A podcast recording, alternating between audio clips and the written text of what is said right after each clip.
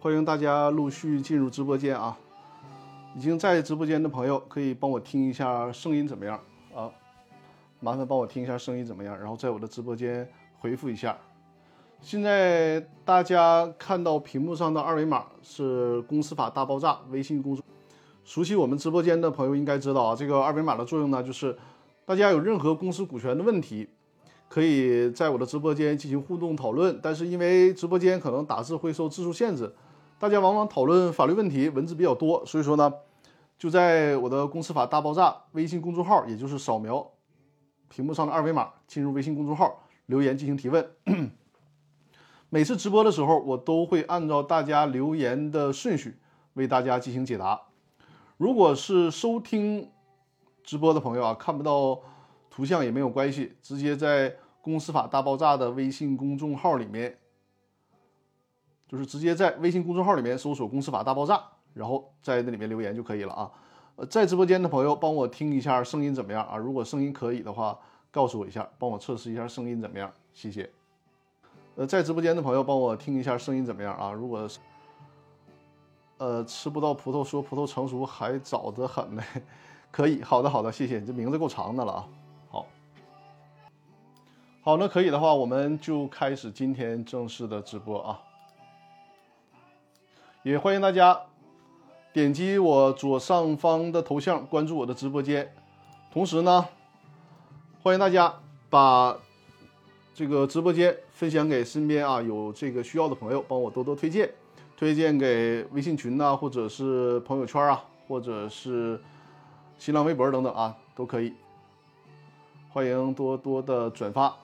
咱们今天直播的主题就是用十万的投资啊，投注册资本为千万的公司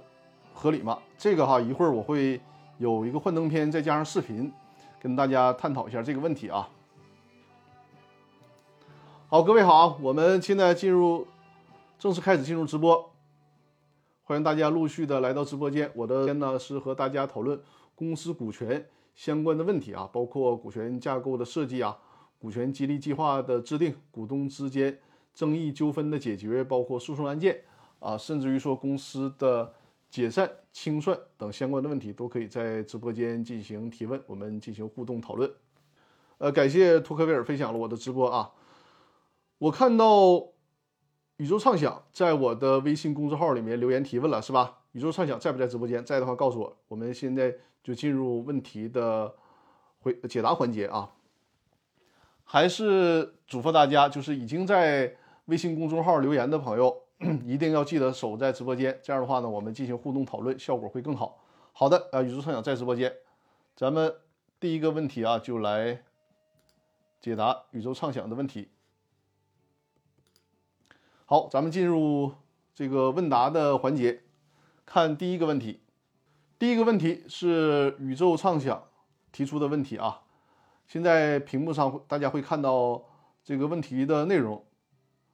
呃，宇宙畅的畅想说呢，说张律师你好，呃，请教如下：设立公司如果以十年的房产使用权作价十万元出资。但在五年的时间，公司呢因为资不抵债解散，那么债权人是否有权要求股东把剩余五年的房产使用权对应的五万元出资进行补足呢？这是宇宙畅想的这个问题啊，大家应该能看懂这个问题了吧？就是说，它显然这是一种以非货币出资了，以非货币出资，出资的总金额是十万元。出资的形式是什么呢？其实呢，他说是以房产的使用权出资。大家如果简单点理解，就可以认为是一个租金的形式来出资。就是比如说张三啊，张三儿把自己的一个一百五十平的房子提供给呃提供给这个公司使用，呃一年费用，假如说这个房租应该是一万块钱啊，虽然这个房房屋房租很低啊，但我们假设。呃，一年的房租是一万块钱，这一万块钱呢，就是不用公司支付给张三了，而是张三呢，把这一万块钱每年房租的一万块钱，作价成实缴出资啊，相当于说让公司用十年的时间累积下来就是十万的房租作价给公司。我们假设啊，这种出资方式也是经过评估的、合理的。那么在出资了五年的时间，本来预期是十年嘛，十年累计下来，那就相当于说十万块钱的出资都出完了。但结果呢，很不幸，公司了经营了五年的时候经营不善，现在呢公司要解散了。这个时候，那显然还有五年的房屋使用费，也就是五年租金还没有产生呢。那在这个时间节点上，如果公司这个时候需要清偿债务嘛，对外公司还有债务，那公司的资产呢不足以清偿，这种情况下，是不是需要这个张三的股东把虽然没有产生那五年的租金作价成五万块钱支付到公司履行完毕，就是提前的履行他的出资义务呢？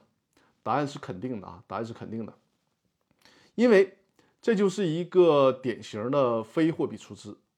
可能作为张三他出资的时候觉得挺冤枉，是吧？你这个公司实际上还有五年的房租没产生呢，那我凭啥要把这五年的房租最终折换成现金，折算成现金支付给这个公司呢？实际上，大家想象一种啊，如果我们假设假设是一个专利技术。这个专利技术呢，可能它需要，呃，十年以后，我们假设啊，假设它十年以后能够真正的取得这个专利技术的，呃，所有权，然后呢，他再把这个专利技术投给公司，但结果公司经营五年就要解散了，那显然，作为债权人不可能去等你五年的时间让你完成这个专利技术的取得再过户到公司，那这个情况下怎么办？显然你这个所谓的非货呃非货币出资。就没有办法真正的用你当初所约定的这个形式来支付到公司了，那就折现吧，啊，那就折现，差五万块钱就补万补这个五万块钱啊，差十万块钱就补十万块钱。呃，后面我是有这个用幻灯片的形式啊，把这个法条打到屏幕上，大家可以看一下啊。这个呢是公司法的司法解释二啊，公司法的司法解释二主要是围绕着公司清算相关的问题，大家可以看一下其中。公司法司法解释二的第二十二条，重点部分我用橘黄颜色给大家进行标注了啊。其中，橘黄色的部分，股东尚未缴纳的出资，均应该作为清算财产。就是你还尽管啊，公司解散的时候，无论是你已经到出资期限没有出资，还是说压根就没有到出资期限，因为后面不也提到了吗？依照公司法第二十六条和第十有限责任公司的认缴出资的问题，第八十条呢就是指股份公司认缴出资的问题啊，就是尽管没有到出资期限，那么呢也需要在这个时间点上就履行出资义务了，从而呢向公司的债权人偿还欠人家的这些债务。啊，所以说这个答案是肯定的啊，是需要把这个剩余的非货币出资。折现支付到公司，然后偿还债务的，这是对托克维尔这个，呃，对对这个宇宙畅想这个问题的解答啊。呃，宇宙畅想对这个问题还有什么疑惑的地方，可以进一步讨论。好，呃，宇宙畅想对这个问题如果没有更多疑问了，那咱们就进行下一个。下一个呢，就想跟大家大家讨论一下，是我们这次直播的一个主题的问题。这个主题呢，需要先和大家来分享一个短片，因为这这是一个啊宇宙畅想说，那如果公司没有债务，就不用补了吧？他是这样，这个问题我以前说过，就无论是非货币出资还是货币出资啊，如果公司压根儿就没有债务，那就是你们股东之间算账，就是一个数学问题了。就说，如果公司虽然对外没有债务，但是公司亏钱了，那么你。比如说，人家别的股东都已经实缴完成了，你呢还有一部分没实缴完成，你就算一个账，因为你不可能只可人家其中一个股东的钱亏嘛，大家算个账。但如果是这个公司不但没有欠账，也没有亏损，甚至还有盈余，那比如说按照假设我们为了简单理解，你们是各自百分之五十的出资，那么呢，你还差这个五万块钱没有实际的履行出资义务。但是呢，公司还有剩余财产，还有二十万的剩余财产可供分配，那你占百分之五十嘛，其中就应该给你十万，对吧？那这个时候你就相当于说，你不用再把这个钱投入到公司了，那公司呢，相当于减去你还没有取的五万块钱差价，给你进行分配就可以了。这就是一个简单的数学问题了，就是这这样，就是不用很麻烦的说，呃，还必须得支付到公司，然后支公司再退回来，因为你这个这个过程当中不会损害任何人的利益啊，主要是该交的税别少交就行了，然后这个处理干净就行了，不用非得从形式上交到公司再分配回来，这个是不不必要的啊。哎，郎老师也来了直播间了啊，非常精彩，前方短片高能是的，郎老师之前也看过这个短片啊。我现在要说的是什么呢？就是我需要跟大家分享一个短视频，这也是一个呢，呃，怎么讲，就是一个所谓在呃这这个微信视频里面分享股权的这样的一个视频。这是我的一个听众，他把这个短视频发给我，然后说张律师，他这个短视频上说的这个观点，我怎么没听懂呢？你能不能根据这个短视频跟我呢进一步的解释一下？后来我看了这个短视频之后，发现了点问题啊，发现了点问题。这个为了怎么讲，进一步澄清这个问题啊，避免大家产生在就是领受知识的时候产生不必要的风险，咱们还是先来看一下啊。我把这个短片放一下给大家啊，稍等一下。我用这个外放的形式啊。好，现在大家注意看一下这个短片啊，注意看一下这个短片。昨天。有一位朋友是做工程的刘总，他来找到我，他说：“律师，我们做工程的要投标，注册资本不能低于一个亿，但我也知道，注册资本过高，对于我们股东来说责任就大。请问你有没有什么方法能够帮我们把风险降到最低？”我当时是这么跟他讲的，我有两，今天呢，因为时间关系，我先说第一个，这个绝招是这么个意思。我说，刘总，你先回去和你现有的股东注册一家公司，注册资本是一百万，然后呢，你们也把注册一百万的注册资本呢，把它验资做完，之后，你们用这家新的公司把你们现有的几个股东所持有工程公司的股权，以合理的价格把它收购掉，这样呢，你就能够达到你们注册资本一个亿。然后你们股东的责任和风险最低的一种处理了。他听了之后拍了一下大腿，觉得很妙。如果你觉得对你身边的朋友也有帮助，请把这个方案转给他。关律师多学股权管理知识，防范股权风险。好，大家看完这个短视频了是吧？大家可以呃分享一下，看看就是认为这个短视频上说的内容有没有什么问题。首先，大家听懂他这个意思没有？啊，李先生说看完了是吧？他说呢，这个刘总啊，呃，吕先李李先生说律师不地道，看来李先生是看出门道来了是吧？我给大家再解释一下，因为可能呃有些朋友还就是不能马上领会到他说这个意思啊，就是大概他他的是是什么意思呢？我给大家做个图表，给解给他给大家解释一下他说这个意思啊。现在看幻灯片啊，他说呢，这个短视频里面说，我们假设啊有刘总和王总两个人啊，两个人，呃，其中刘总呢是出资百分之八十，王总出资百分之二十。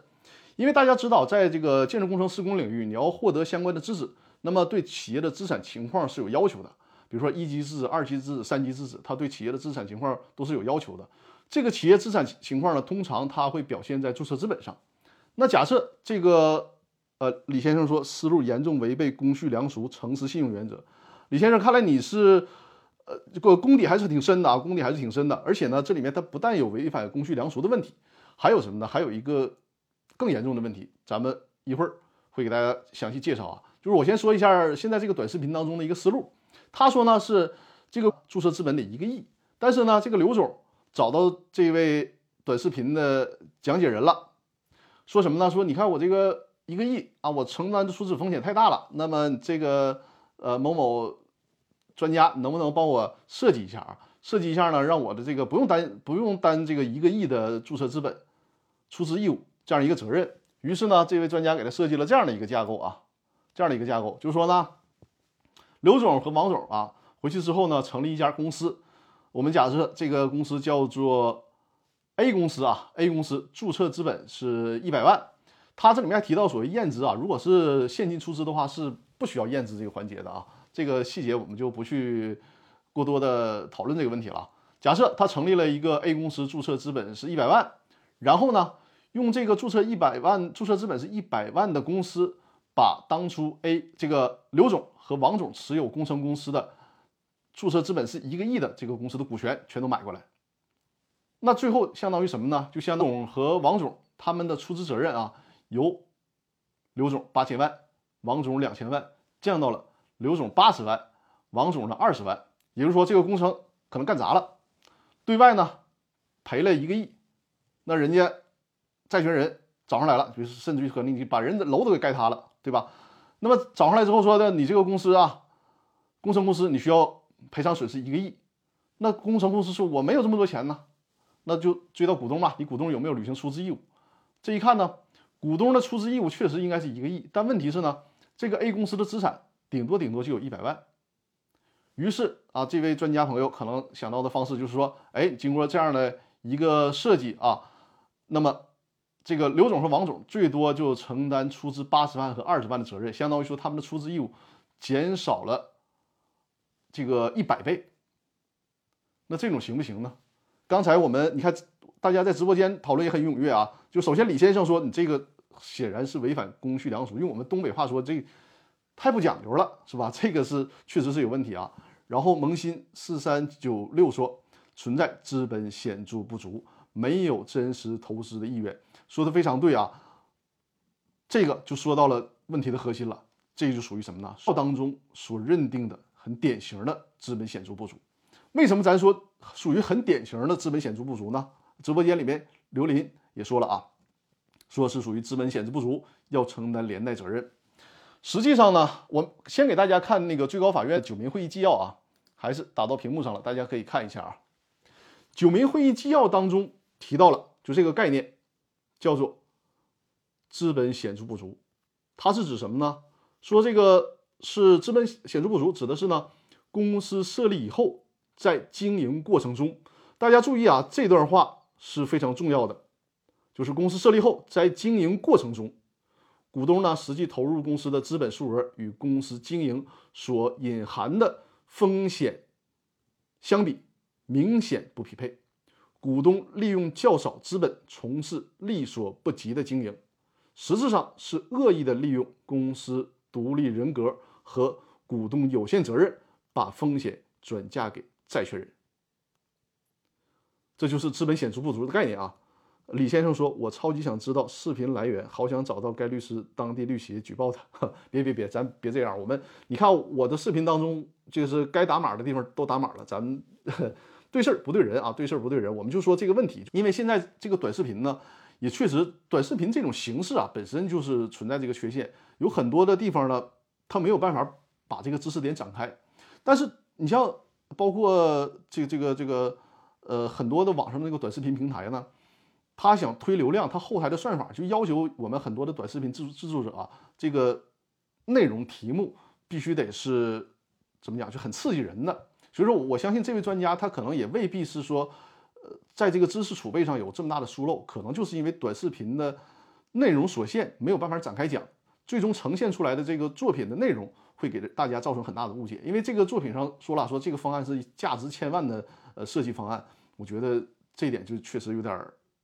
呃，夸大了，它不是。我觉得，首先价值是否千万不敢说，但是呢，如果仅按照短视频当中这个观点，实际上呢，会给这个刘总和王总啊带来风险的，因为会认定为资本显著不足。你看啊，咱们说九民会直播间里如果有律师朋友就会知道，九民会议纪要，我之前在讲课当中也说也提到过。实际上呢，九民会议纪要它是一个，它不是司法解释的性质啊，因此呢，法院在审判当中。它只能作为就是法院内部的一个审判的指导，甚至于说有的时候它不便于作为判决书直接引用。那即便是这样，我们看公司法，呃，郎老师说短视频平台现有算法不利于专业知识提供者的知识创造。是的，这个确实有这个问题啊，确实有这个问题。那咱们看啊，公司法的第二十条里面，这个是公司法的原文了，就是如果法院对于这种争议，可以直接引用公司法的条文。第二十条就是说什么呢？滥用股东独立地位，也就是揭开公司面纱，最终导致的结果是你股东，因为你滥用了呃法人的独立地位，是要对公司的债务承担连带责任的，这也是非常非常麻烦的一个事儿啊。而且在裁判文书上也有相关的判例，就是类似的情况有相关的判例，最终认定这么做属于呢股东他滥用了这个法人的独立地位，最终要承担赔偿。民会议交当中啊，就是对这个资本显著不足的认定，说公司设立后在经营过程当中，大家认真看那个九民会议纪要啊，他后面那几句话说的，在这个法院审判当中呢。应该十分认的适用这个资本显著不足，也就是说什么呢？就是，呃，认定这个资本显著不足，法官啊，如果遇到这种情况，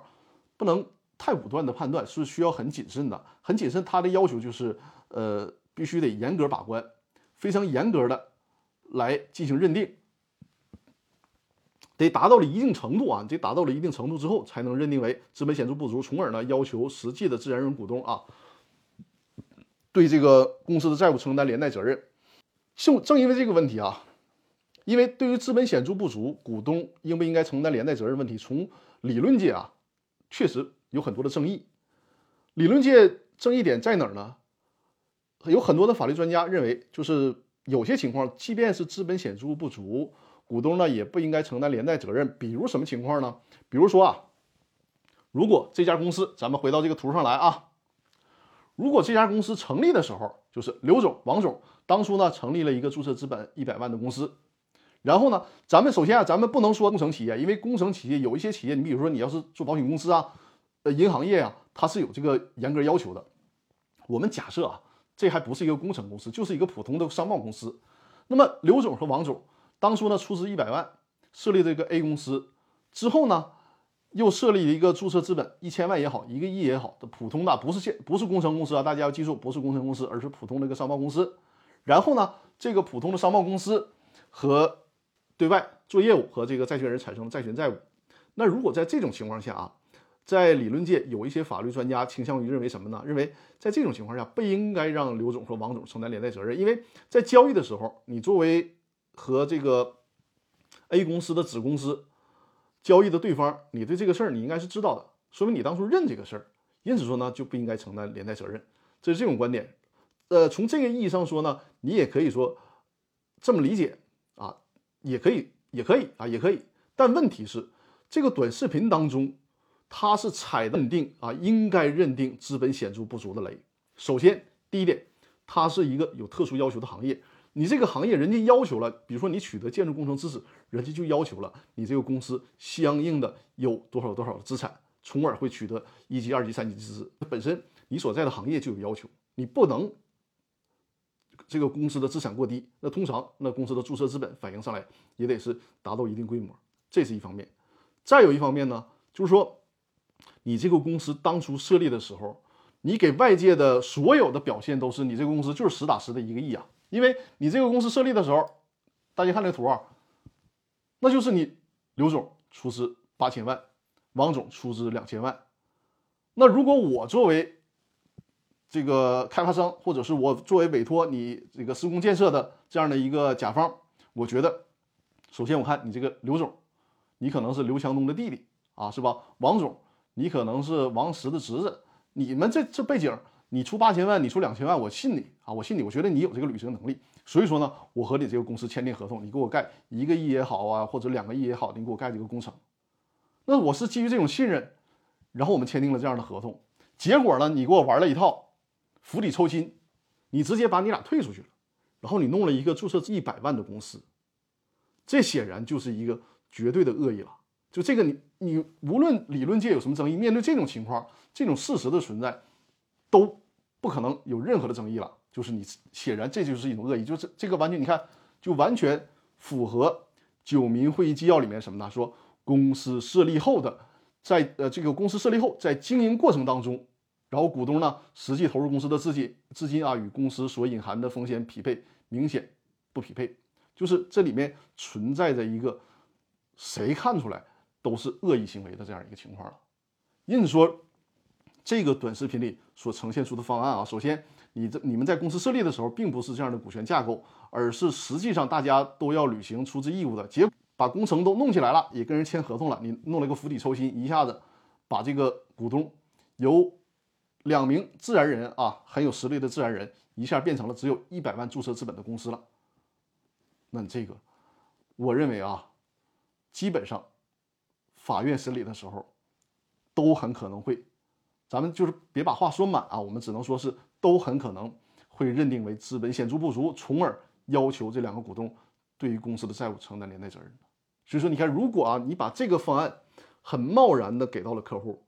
甚至于说，如果按照这个视频说，我这个方案是价值千万的，你还收了人家千万的咨询费也好，多少什么什么费也好啊。我觉得这个就有点太不恰当了，太不恰当了。所以说这个大家一定要注意甄别啊，就是在我们在网上学习的时候，在网上学习的时候，尤其是短视频，刚才郎老师也说了，就是我们也是在关注这个短视频平台，因为我们本身也在做这个这个方面的这个推广嘛，这是现在的潮流。但是呢，短视频这种平台对于专业性的这个输出啊，确实是有一些。嗯，弊端的地方，因为这个短视频它要求什么呢？获取流量就是刺激眼球嘛，而且时间又短啊。通常一个短视频一分钟左右哈，或者是更短的时间，你才会给你进行推送。那就学习专业知识的时候，咱既然知道这里面的弊端了，就需要谨慎，别盲目的去信服这个所谓短视频的内容啊。就比如说我们看到了类似的短视频，最好再考证一下，或者是我们自己查询一下资料啊，查询一下判例啊。或者你真的面对投资的时候，我相信啊，如果是王总和刘总，你不可能凭这个短视频然后就做出这种操作，对吧？你肯定是需要咨询专业律师的啊。所以说，这个提示大家一定要去谨慎啊，一定要去谨慎去甄别，这个非常非常重要。呃，直播间里面，呃，郎老师说，但是我相信未来各平台会逐步的将算法红利倾向于专业者。是的，是的，我也希望如此吧。你比如说。呃，法律类啊，医疗类啊，是吧？这些关乎到身家性命的问题啊，这个还是谨慎好，就不能纯是为了吸引眼球。木子树心说，要是注册公司三百万，投资多家一百万的公司，总投资超过三百万，呃，算不算资本显著不足呢？呃，木心的这个问题问的非常好啊，木心的问题。非常好，就是刚才我也提到了，我们有必要再给大家投一下这个屏幕啊，大家看一下这个屏幕上啊，就是最高法院在九民会议纪要的这个第十二条里面，论证资本显著不足的时候，我们看倒数第四行开始啊，倒数第五行开始，就说由于资本显著不足的判断标准有很大的模糊性，特别是。要与公司采取以小正常经营方式相区分，因此在适用的时候要十分谨慎，应当与其他因素结合起来综合判断。这个就是最高法院给我们苦苦口婆心来解释这个问题。木子就像木子树心在直播间直在这个直播间里留言的一样，很多人担心说，如果有了这样的资本显著不足，是不是就不允许公司在商业领域以小博大？比如我注册资本只有一百万的公司，那我对外投资是不是总额就绝对不能超过一百万？并不是这样的，并不是这样的。评判这个资本显著不足，首先就需要看这个是不是到底是正常投资还是恶意。还有呢，就是评判你这是一个短期行为还是长期行为。很有可能，因为它是这样，公司在经营过程当中，公司的资金实力不完全体现在注册资本上，它还体现在什么呢？公司的。这个股权价值的溢价，溢价，还有呢，公司的贷款啊，你比如说我公司注册资本一百万，但是呢，我趴在账上有五千万的贷款，三千万、五千万的项目呢，对吧？所以说这个事儿啊，就是一定要区分和正常的商业行为和正常的商业领域当中的以小博大行为不能混同。只有为什么最高法院在这个九民会议纪要里面要强调需要综合判断，而且是需要十分谨慎？你看人家的用语叫十分谨慎呢。就是只有当我们今天 恰巧是这个短视频里面说的，就是你从哪一个方面来讲都说不过去，明显是恶意。只有在这种情况下，才应该认定为是一种资本显著不足。几个方面啊，再给大家总结一下。首先，你的这个杠杆实在太离谱了。你像他这个短视频当中的例子啊，你用一百万撬动一个亿的杠杆，而且呢，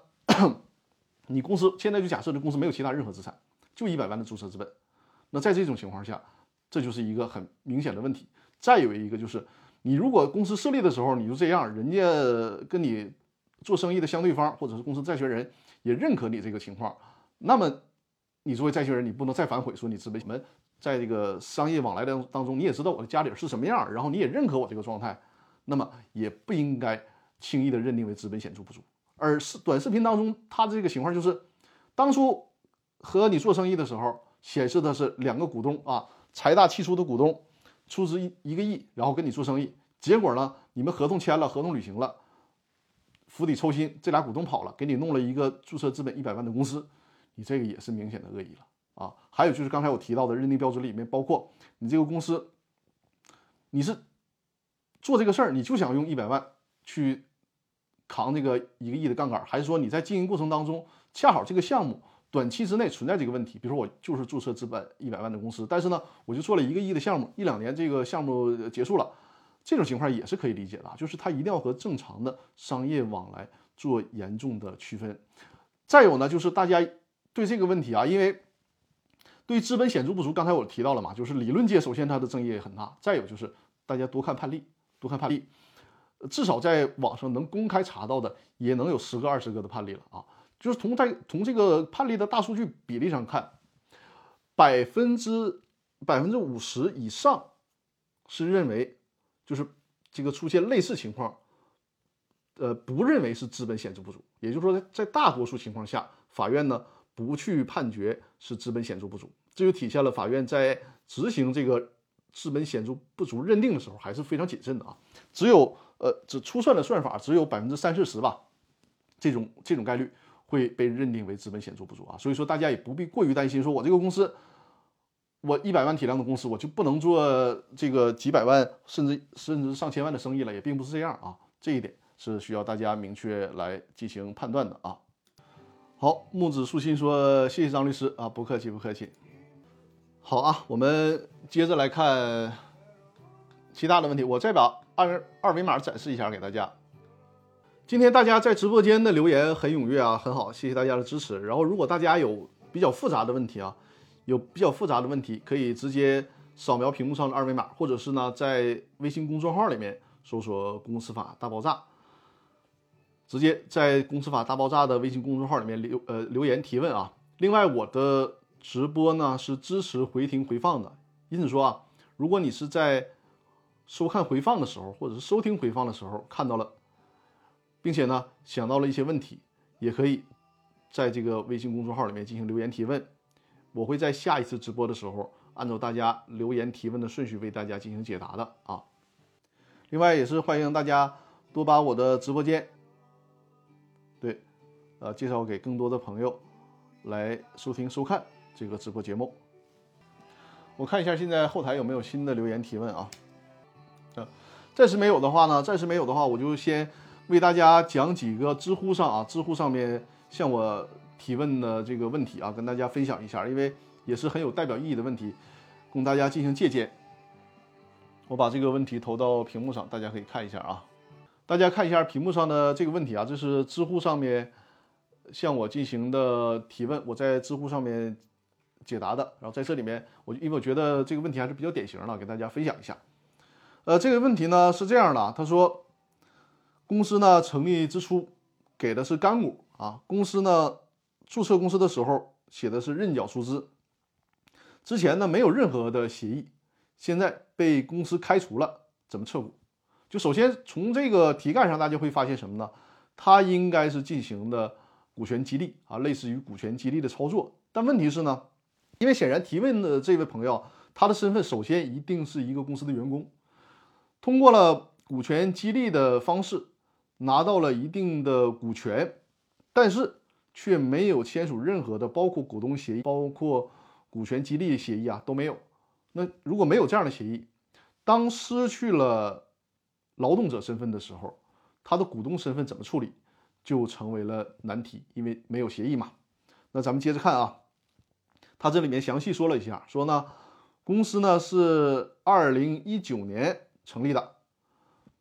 本来呢，朋友找的，说我出力给我百分之十的股份，当时呢，注册资本很高，这高的也太离谱了。公司的注册资本是五个亿。这里面说一下，这个认缴出资，它绝对不代表不用缴出资啊。这五个亿就太离谱了，你这干什么工程五个亿啊，对吧？一般这个银行啊、保险公司可以考虑这个注册资本，你弄了上来就弄了个五个亿的，是挺吓人。然后呢，白给了他百分之十的股份啊，对应的认缴出资就是五千万。呃，吃不到葡萄说是人走股流吗？是的，按照他的这个稍后会详细讲。显然他现在出现了一个局面，就是因为他他的相当于这个操作下来，他是两个身份嘛，一个是劳动者的身份，就是员工的身份，一个呢就是股东的身份了。但是作为劳动者的身份呢，公司给他开除了，那他还有个股东的身份没有处理，就是这样的一个情况啊。所以说是人走了，股还留着呢。呃，当时呢，对于这个认缴的五千万，对这个事儿也没有了解，说呃，所有前期的经营都是我干的啊，就是这个提问的人干的，一直到一直到二零二一年年中事情才落实，我也在公司上班，二零二一年年底，公司呢找到了各种理由给这位朋友开除了，公司呢找了各种理由给这位朋友开除了啊，之前变更股东的时候。我就想转让给别人，他没给我变更，说过段时间再变更。现在呢，公司税务报到还没去，难道公司还没有报税呢吗？公司所有的经营的钱都是从股东个人的卡出的资，因为实缴出资过高，我担心公司以后的经营当中有负债。现在我跟实际的老板闹得很不愉快，我担心他不给我变更。快请大家帮帮忙，这个事情我怎么才能安全有效的解决？哎呀，这个问题大家应该都听明白了吧？本来应该是给公司打工的，结果呢，老板不知道是出于好心呢，还是怎么样啊，说给他百分之十的股份，结果呢，公司的注册资本一下就干到了五个亿，他百分之十对应的出资义务就是五千万，那现在呢？公司还给这个员工给开除了，他也没有员工身份了。但是呢，这个股东身份怎么处理？没有解决，必要的啊，就是说你这个持股百分之十，当初人家白给你这百分之十的股权，我在之前的节目里面都是强调过，就很多的时候股权这个事儿啊，你无论是赠与还是继承，拿到的这个东西呢。它不像房子和车啊，就是说大不了这个房子再不值钱，再不值钱，对吧？我我大车呢，它再不值钱，卖废钢卖废铁，可能还值个千八百块钱，对吧？但股权这个东西不一样，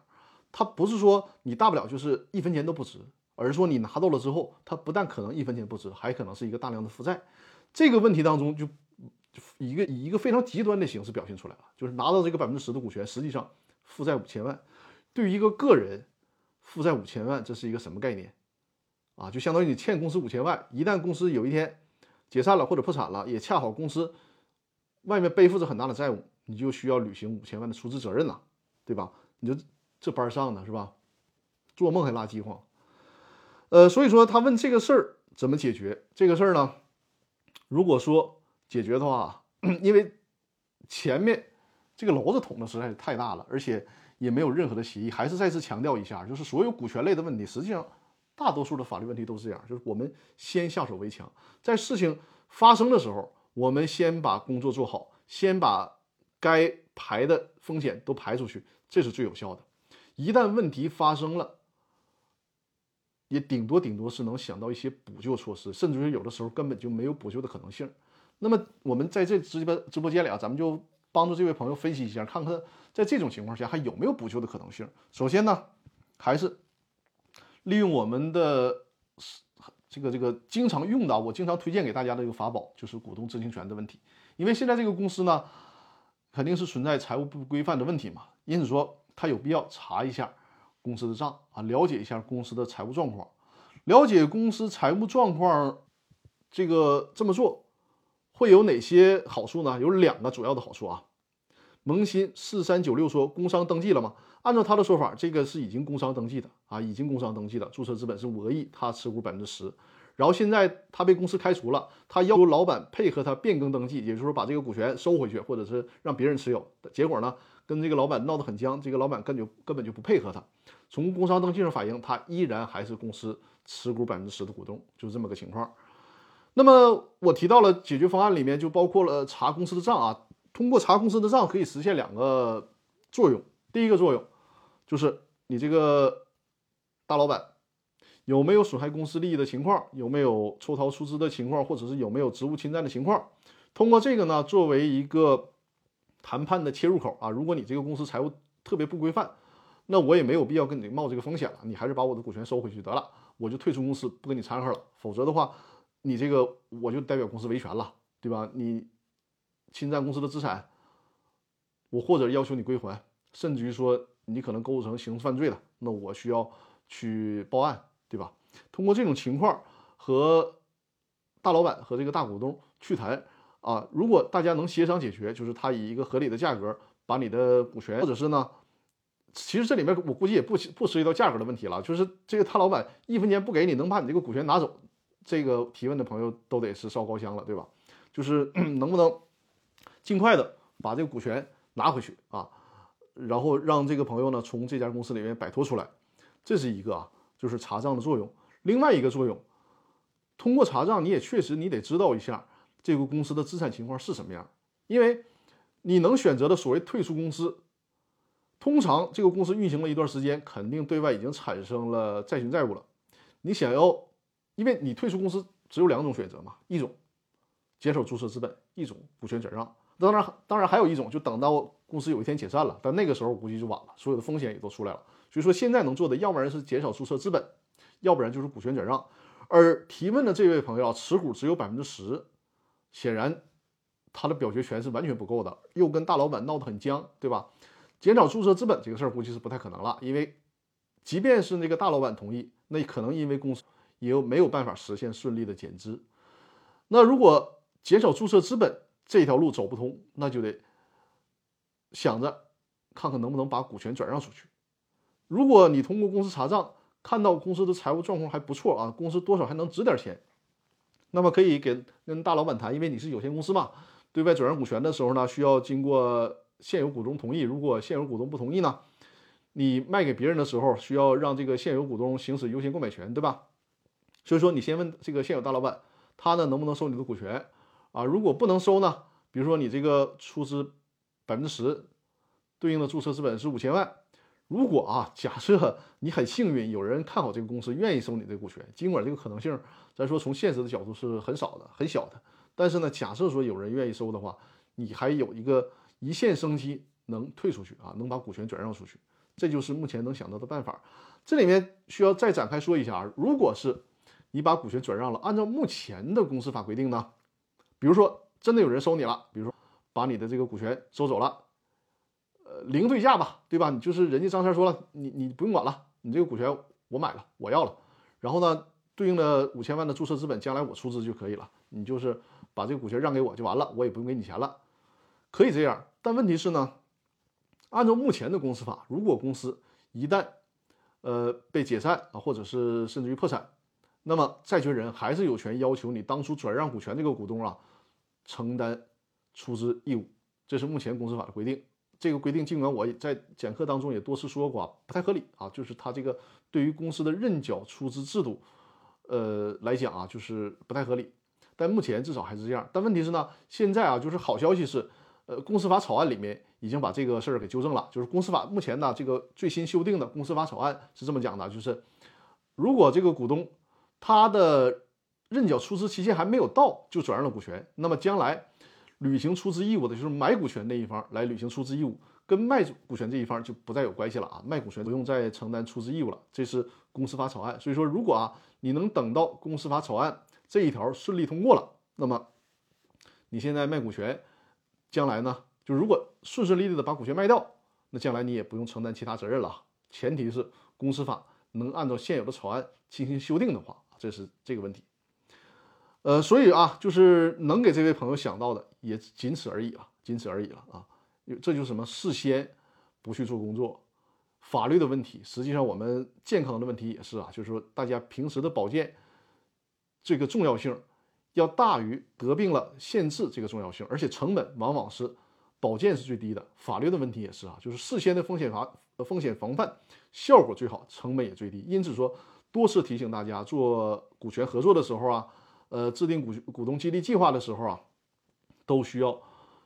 借助于专业的力量，把协议弄好，把大家的权利义务关系梳理好才可以。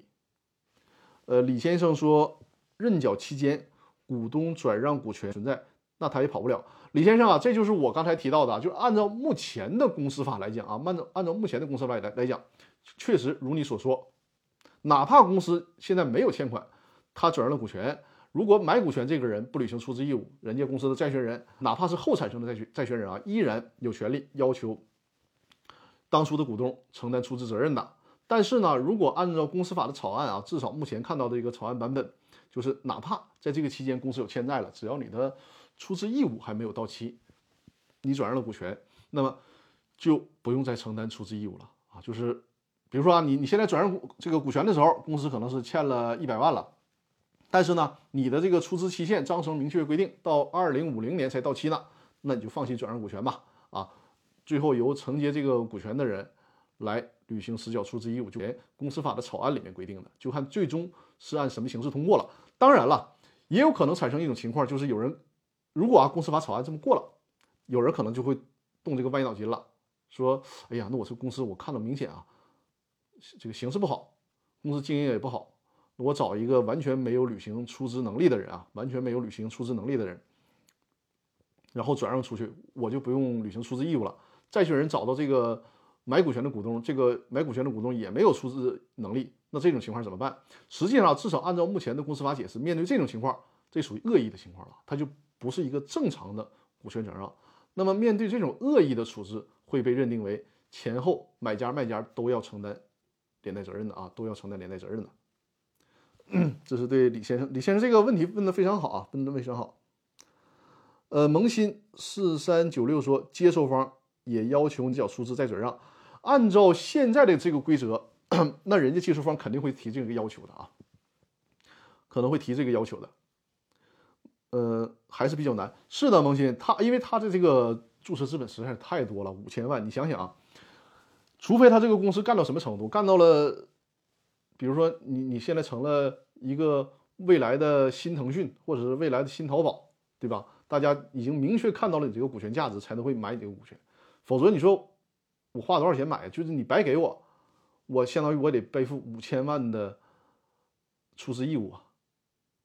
是吧？所以说你这个这样的股权太不好卖了，太不好卖了。呃，李先生说草案也是有弊端的，好多公司都是认缴出资负债后找替罪羊。所以说李先生这一点啊，你不用担心，因为什么呢？呃，新的公司法草案对于这种情况。最高法院肯定也会出台相关的司法解释，就是去封堵这种恶意的行为。因为包括目前的公司法司法解释也是有这样的规定的啊，就是说你这个显然就是一种恶意嘛。如果是恶意的话，还是虽然法律明确规定啊，你这个没有到实缴期限转让了，你不用承担责任了。但一旦被认定为恶意，那就突破了这个法律的规则，你一样啊，当初出让股权的股东为了逃避债务。一样要承担责任啊，这肯定会有司法解释进行相关说明的。这个我觉得问题应该是不大的啊，问题是不大的。但是怎么来讲啊，多多少少都会对现有的规则进行一个颠覆啊，就是因为你通常作为债权人，你还得去举证他们之间转让是有恶意的，还要承担这个举证责任。所以说，肯定就是这个问题，就是法律上呢把之前那个问题解决掉了，那可能会产生一个新的问题，就像你所担心的这个新的问题，很可能会产生。呃，李先生，张律公众号有个提问，今天能排上吗？啊，我看一下，因为我们是公众号或者是直播平台有提问的，我们就优先回答这个问题。然后，因为知乎上的问题呢，是我们稍后回答就可以。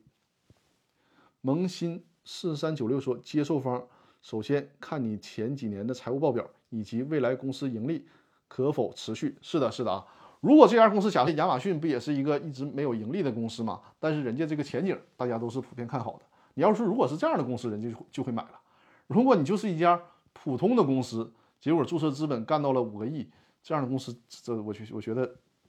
稍有理性的人可能都不敢买。对的，萌新四三九六说，否则的话没人会接盘呢，确实是这样啊。我看一下微信公众号，应该是李先生有提问是吧？啊，好，看到了。好，咱们解答解答一下李先生的问题啊。我我给大家读一下这个问题。李先生在微信公众号里面的问题是这样的：关于认定有限公司股东经营混同问题，两个自然人合作期间呢，有股东用私人的账户支付货款，那么这样可以向法院申请调取该账户流水。如流水中有显示向不向不同供应商支付货款，并且呢，并且呢用于生活消费的记录，这样能认定为混同吗？呃，李先生，这个问题我需要在直播间和你互动一下啊。呃，首先你说的是，在这个期间他用私人账户支付货款，这个怎么理解？比如张三儿，我们假设假设这个股东是张三儿，他用自己的账户替公司支付货款吗？是这个意思吗？如果是这个意思的话，仅是这种行为啊，你很难认定为他是资产混同啊，因为他相当于说多替公司来支付这个款项，他对于债权人没有损害啊，反而是有利的啊。单纯从这一点上来讲，这个就很难了。但你后面说的说这个，呃，向不同的供应商支付货款用于生活消费的记录，呃，咱们这么理一下啊，比如说张三儿。呃，公司呢？A 公司，A 公司正常情况下应该向供应商支付一百万的货款，但是呢，没有用 A 公司支付，直接张三儿支付了这一一百万给到供应商了。那从这个环节来讲啊，对公司是没有什么不利的。李先生说，但是呢，张三儿也有私人账号收款，哎，这个是关键的问题啊。如果他收款了，你比如说付款这个事儿，对于公司啊，对于债权人呢，法律他甚至于不禁止还鼓励呢。对不对？你相当于说，你对债权人是有好处的嘛？但是，你要是收款，呃，这个这个本来，比如甲方应该给 A 公司一百万的货款，没有给到 A 公司，你张三直接给收走了，然后用于个人的生活消费，这种情况下，那么是很典型的人格混同了啊！你这个公司的钱本来应该是公司的钱，你自己用来去个人呐、家庭啊消费，这个是很典型的人格混同。但要注意啊，就是。这个我们今天啊谈那个九民会议纪要，我再给大家展示一下这个九民会议纪要。今天因为这个问题也很好，围绕着我们呃关键性的内容，大家看一下。首先，九民会议纪要里面对于资本显著不足，他要求的什么呢？就是要十分谨慎，对吧？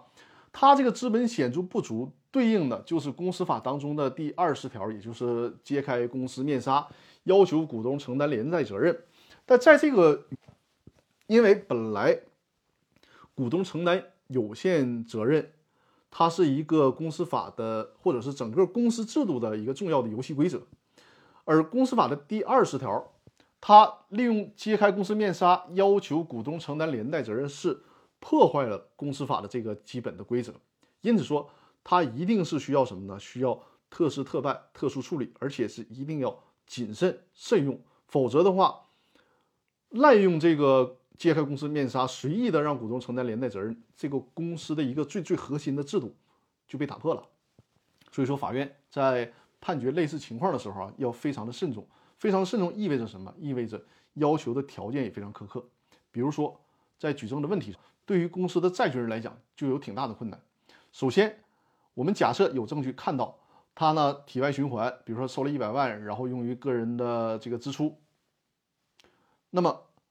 如果他仅是偶然为之，这个可能在认定他人格混同上会有困难。尤其是在在这个公司啊，他甚至每年都做这个审计啊，财务也很规范，你就发现他有一次啊把这个公司钱拿走了进行消费，这样的话也是很难的。他需要什么呢？这一是一个呃长期的状况啊，他总是经常是这样。这种情况是可以被认定为人格混同的，但是反过来说啊，如果你发现他一次半次本来公司的钱一百万，被应该是到公司被他拿走了，你可以即便不要求他人格混同，也可以要求以他什么呢？以他这个抽逃出资归还款项为由啊，行使这种类似于代位求偿，这也是可以的。这个呢就是理论问题。但是呢，面对一个实际的问题啊，公司当这个投资方股东搞体外循环的时候，作为债权人是太难发现了。这个问题突出反映在，比如说过去的这个餐饮餐饮行业啊，餐饮公司，尤其是你看今年我们国家说了，所有的盈利机构啊禁止用个人的收款二维码进行支付款，进行收付款，这是有道理的。因为什么呀？就是在过去，你说你搞体外循环，我作为债权人来讲，我很难去举证，甚至很难发现呢。从公司的财务上，就哪怕公司的财务都向股东啊、其他股东啊，或者是公司债权人敞开，你从债，你从公司财务上，你可能看不到什么问题。尤其是在他们没有合同的情况下，你像餐饮，它是一个最典型的。我们去饭店不可能和饭店签合同再吃饭，对吧？那我就钱给到了饭店，我们以为给到了饭店，可能比如这个饭店一个月的营收应该是五十万，结果呢，老板自己每次这个消费者。去吃饭有四十五万，都直接给到了老板个人。那这个事儿你很难发现，他根本就没有走公司的账，然后公司也没有任何的合同，甚至说他可能发票都都没开。就是在这个实践当中啊，就是搞体外循环，举证，债权人啊举证真的很困难，这是一个实际的问题啊。我们如果假设债权人的这些证据都有的话，那可以按照我前面说的那些思路，或者是。要求你认定人格混同，或者是呢，你抽逃了出资，我债权人类似于代位求偿的角度啊，要求你把这个钱还回来啊，这是可以的。这是对李先生这个问题的回复啊。就我们直直播时间哈也到了是吧？好，看看大家还有什么其他问题没有？如果没有的话，我们今天的直播时间已经是呃九点零二了啊。感谢今天大家的互动啊，今天的互动也非常非常的踊跃，而且我们今天讨论的问题也确实是，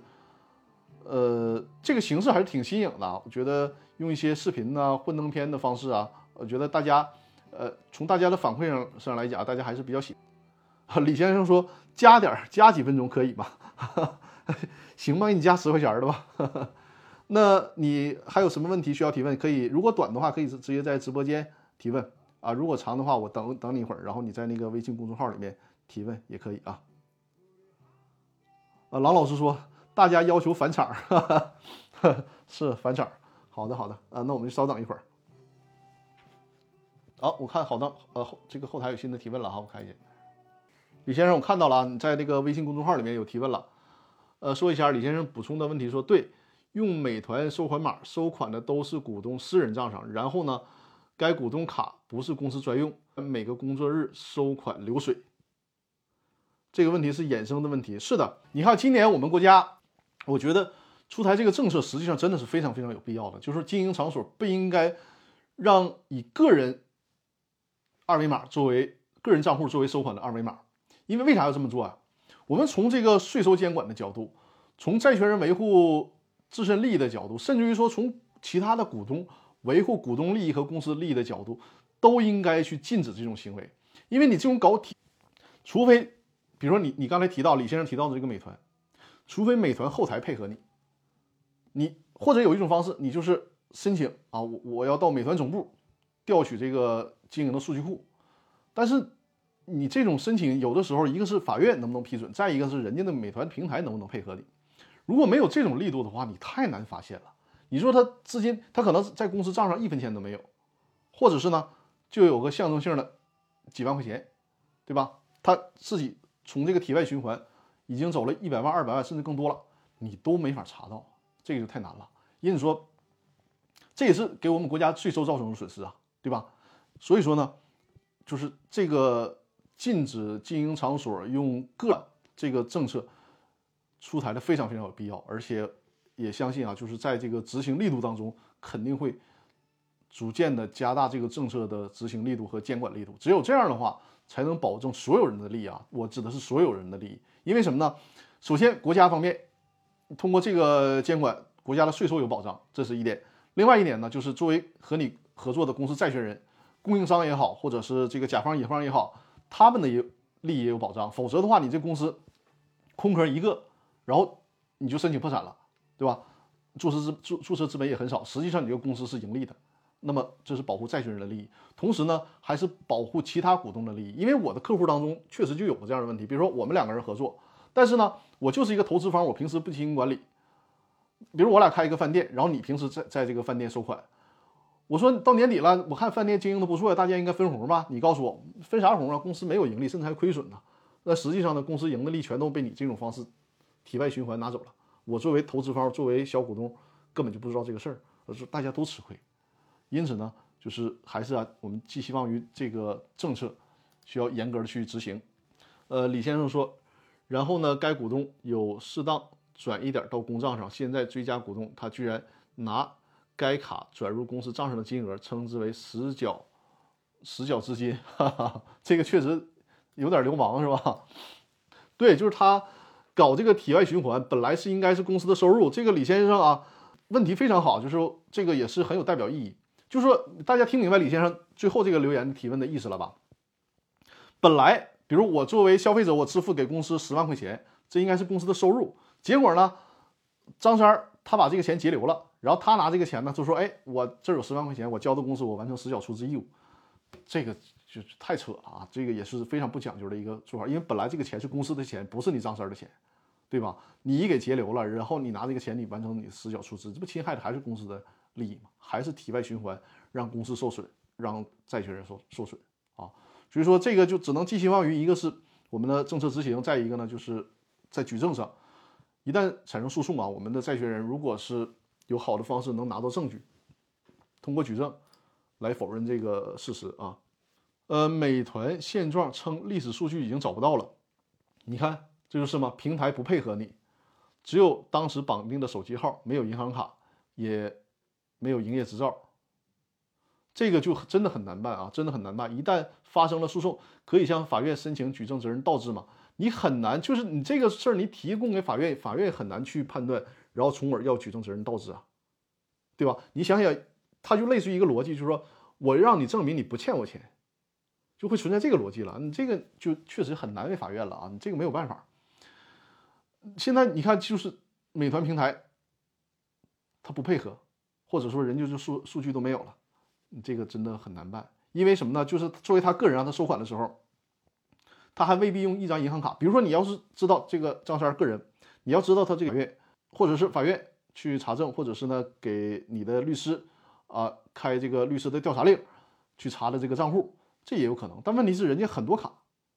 你你不知道他用哪个卡收的款，这就很麻烦啊。对呀，你这里面提到了只有绑定的手机号，没有银行卡号，这个问题真的很难。就是你这个问题啊，难在不是难在法律的界定上。而是难在举证的责任上，该有的数据全都没有了，这一点是，哎呀，非常可惜的，非常可惜的。对，萌新四三九六说，谁主张谁主张谁举证，是的，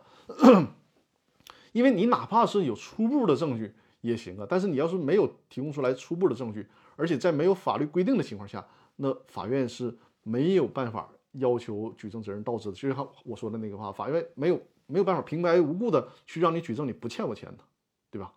看来李先生是在实践当中也确实是遇到了这个问题啊。好吧，我们今天的直播时间，呃，已经到了。李先生，我看你还有还有一条，这样我回答完这个之后呢，如果你后续还有问题啊，可以在这个直播结束之后更详细的呢梳理一下，然后在那个微信公众号里面进行留言提问啊。如果是在实践当中有业务。呃，也可以就是单独的预约电话咨询啊，单独的和我预约电话咨询，就在我的微信公众号里面回复一，就会获得我的联系方式，然后和我啊，呃，也可以呢，就是你把这个问题总结下来留到微信公众号，然后我在下次直播的时候继续为你解答。李先生说呢，就是美团有数据，有店铺的 ID，该 ID 可以证实是店铺的名称。那你就仅此而已，仅证明店铺的名称，你没有办法去查到它的那个线索，比如说银行卡呀，或者是一些收款的信息啊，这个在举证上就会很难了，好吧？好，那今天呢就是呃这个直播了。另外，在最后啊，再说一下我的这个视频的课程，大家可以看一下屏幕。呃，这个呢就是我的公司法大爆炸的视频精品课啊，已经全都更新完成了，大家扫描这个二维码就会。看到课程购买的链接啊。目前公司法大爆炸视频精品课的售价是一百九十九元啊，然后这个课程呢会在之后呃涨价到三百九十九元啊，可以大家现在进行购买，因为购买之后，呃价格无论是否上涨，都买的客户不会产生任何影响啊。大家看到屏幕上的这个十个课程。加上开篇，实际上是一共是十一套课程啊。然后通过呃这个视频讲解的方式，包括制作很多生动的幻灯片讲解的方式，给大家讲解公司股权当中一些比较疑难的问题啊。就是这些疑难的问题，大家会在屏幕上看到，分了十节课，就是一些重点的问题。另外，这个链接里面还有如何注销公司的课程和电子商务法的课程，都可以在这个链接进行购买啊。再有就是，如果是喜马拉雅 FM 的朋友啊，我在喜马拉雅的那个《公司法大爆炸》的音频里面有一节视频课程啊，那是一个付费的视频课程，就是来讲解呃股权融资当中的三个案例，其中有一个案例呢是我亲自办理的，这个大家直接在喜马拉雅 FM 上付费购买就可以了啊，这里面就不做另另外的展示了。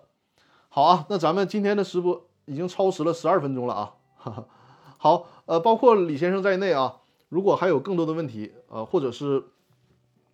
预约线下的电话咨询啊，或者是等到下周日晚上的直播的时候再给大家进行解答啊。当然了，如果大家有任何公司股权需要线下我们的团队提供这方面法律服务的话，也可以联系我啊。呃，我在这里面再次的把我微信公众号里的一些功能投到屏幕上，我就不给大家一个一个去说了啊，大家可以。看一下，到时候截屏留下来，就是在这个公司法大爆炸的微信公众号里面呢，回复一就会获得我的联系方式啊。大家如果有任何线下的法律服务需求，都可以和我联系啊。我和我的团队会给大家提供这方面的专业法律服务。然后呢，屏幕上的这呃这个表格就是我的公司法大爆炸的一些功能啊，大家就按照这个表格上的功能，在公众号里面呃回复相应的文字，就会获得这些功能的。内容实现，好吧？呃，宇宙畅想说，张律师，谢谢啊，感谢托克维尔送出的礼物啊，好吧，我们今天的直播就到这里了。这个直播时间还是很紧张啊，很很紧张。每周日晚上的八点啊，每周日晚上的八点，我看一下下周的时间啊。下周呢是二十七号，二十七号。本来原定我和郎老师呢是在外地有一个讲座啊，感谢宇宙畅想和托克维尔送出的礼物啊，但是。大家也知道，现在沈阳的疫情，哎呀，这个现在沈阳很多，包括我们现在啊，也是居家办公的时间居多，所以说等这波疫情控制住之后，呃，感谢托克维尔，下周见。还有就是我们下周我和郎老师会开始山东啊，包括青岛和日照的这个呃股权激励的项目，对，然后包括。如果疫情能够顺利结束的话，会在四月份或者是最晚五月份，我还会再去一趟，呃，济南和日照进行之前项目的推进。呃，郎老师，你可以把你的微信公众号，呃不呃，把你的那个微信号留言的方式留到这个直播间里啊，因为郎老师他是做绩效管理的专业，呃，绩效管理的这个设计。对，然后大家有这方面的问题啊，因为我们的股权激励啊，包括公司绩效考核方案制定，都是我和郎老师，就是各自负责最专业的技术领域，然后给大家真正的解决这方面的问题啊，让大家的绩效考核呀，包括股权激励能够 能够真正的落地，而不是仅停留在概念上啊。对，现在大家看到的屏幕是郎老师的微信啊。呃，郎老师说我们要做山东顾问单位的项目材料准备，五月份去山东。是的，呃，如果这个期间我们有比较，比如说有比较这个这个明显的心得呀，会给大家在直播间进行联合直播，跟大家再去进行分分享啊。托克维尔说苏州也沦陷了，哎呀，怎么办呢？希望快点都好起来吧，我们能够正常出行、正常交流吧，好吧？呃，郎老师说战略绩效体系的落地，是的，郎老师就是负责这一块啊。战略绩效体系的落地，对江苏加油，辽宁加油啊！我们大沈阳也加油，好吧？然后尽快啊，这个疫情结束之后，我们的股东圆桌派下一次股东圆桌派的地点，正好和大家说一下，就是上海，还有是南京啊，上海和南京是我们已经安排好的这个股东圆桌派的地点。很萌新四三九六说上海何时来交流？上海，我们下一站就是上海啊！只要疫情控制住了，具备出行条件。那么，下一站就肯定是上海，萌新啊，期待我们能够在股东圆桌派上见面。李先生说，我们深圳都暂停了，是的，是的，这个特殊时期啊，大家对郎老师说了，下一站是上海和南京，是连续的活动啊。李先生说，深圳加油，是的，深圳加油，我们全国都加油啊，把这一波扛过去，然后我们尽快的恢复正常的工作和学习生活，好吧？好，祝大家下一周。都顺顺利利的，尤其是大家啊，身体健康，好吧？